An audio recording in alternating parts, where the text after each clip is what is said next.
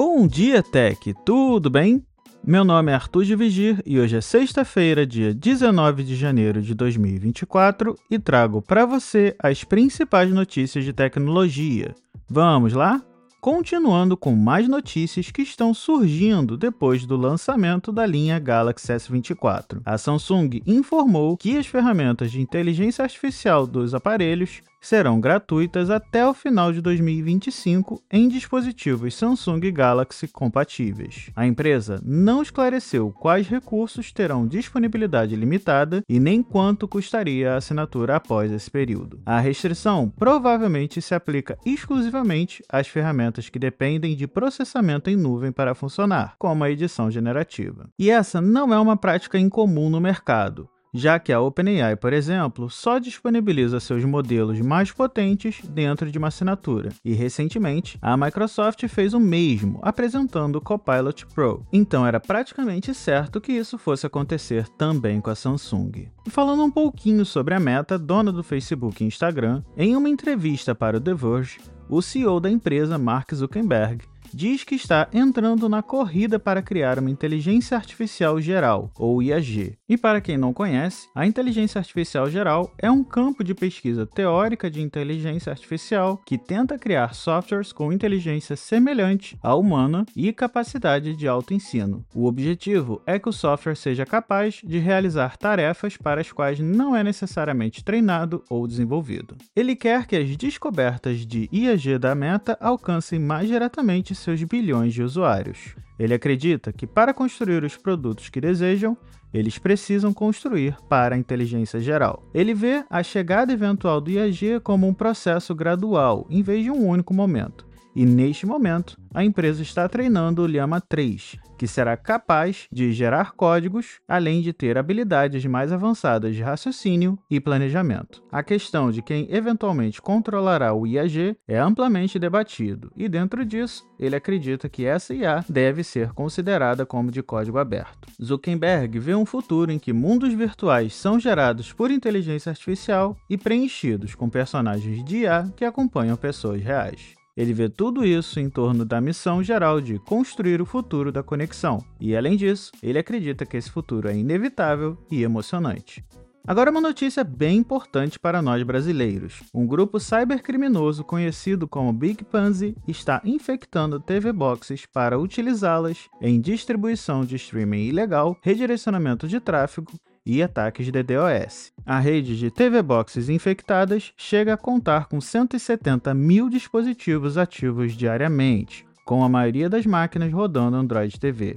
A atividade da botnet é intensa no Brasil, com mais de 1,3 milhões de endereços IPs associados a redes registradas desde agosto. O Big Pansy engana os usuários para que eles instalem os apps ou atualizações com backdoors e usa dois malwares para ganhar acesso aos dispositivos. O Pandora Spear é um Trojan que sequestra as configurações de DNS, enquanto o PCDN cria uma rede peer-to-peer -peer para distribuição de conteúdo com outros aparelhos infectados que pode ser usada em ataques de DDoS. Uma equipe de estudos chinesa conseguiu sequestrar dois domínios de servidores usados para comando e controle da botnet e descobriu que a maioria das TV boxes e dos IPs encontrados é do Brasil, sendo São Paulo o estado com mais aparelhos infectados, seguido pelo Rio de Janeiro. Também constam no mapa Amazonas, Tocantins, Paraíba, Alagoas, Sergipe, Pará e Santa Catarina.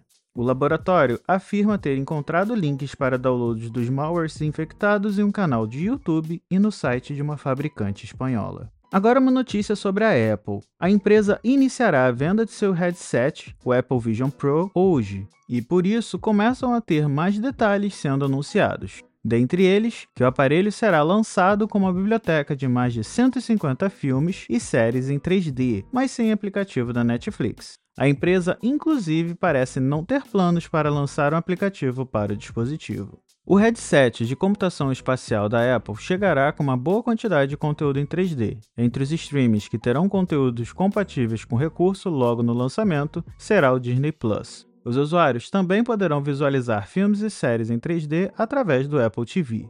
Alguns filmes, séries e documentários, como Prehistoric Planet, original da Apple, e Wildlife estarão disponíveis no formato Apple Immersive, que entrega vídeos em 180 graus, 3D e resolução 8K. A Apple não revelou quais outros serviços de streaming contarão com filmes e séries 3D no lançamento. No entanto, já sabemos quais streamings terão apps para o headset já no dia 2 de fevereiro e que a Netflix não mexeu um dedo para isso. Outra empresa que parece que não terá apps no lançamento é o Google. Porém, a empresa já é conhecida por uma certa demora em atualizar seus aplicativos para os novos dispositivos da maçã.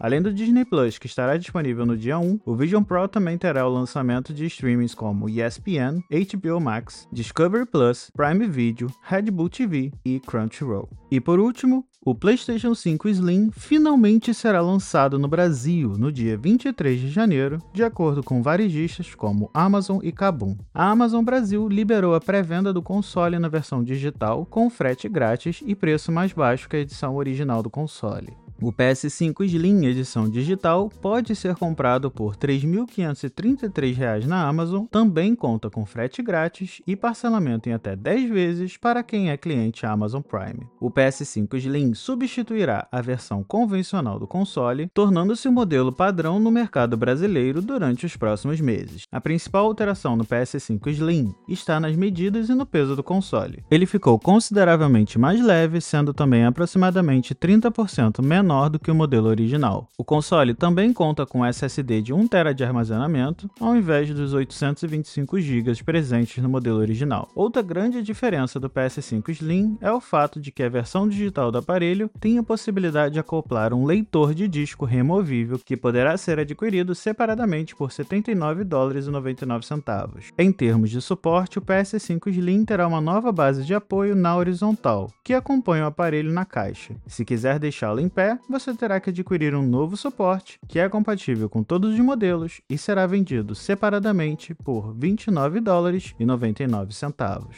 Bom pessoal, por hoje é só. Todos os links das matérias estarão disponíveis na descrição deste episódio. Aproveitando, queria pedir que vocês continuem compartilhando o podcast, sigam na sua plataforma favorita e, se possível, deixem um review no Apple Podcasts ou uma avaliação no Spotify, para que assim Bom Dia Tech chegue a mais pessoas. E para entrar em contato comigo é só me chamar no Instagram ou no Threads, no arroba Dividir, ou me mandar mensagem no Mastodon, que deixarei o link aqui na descrição.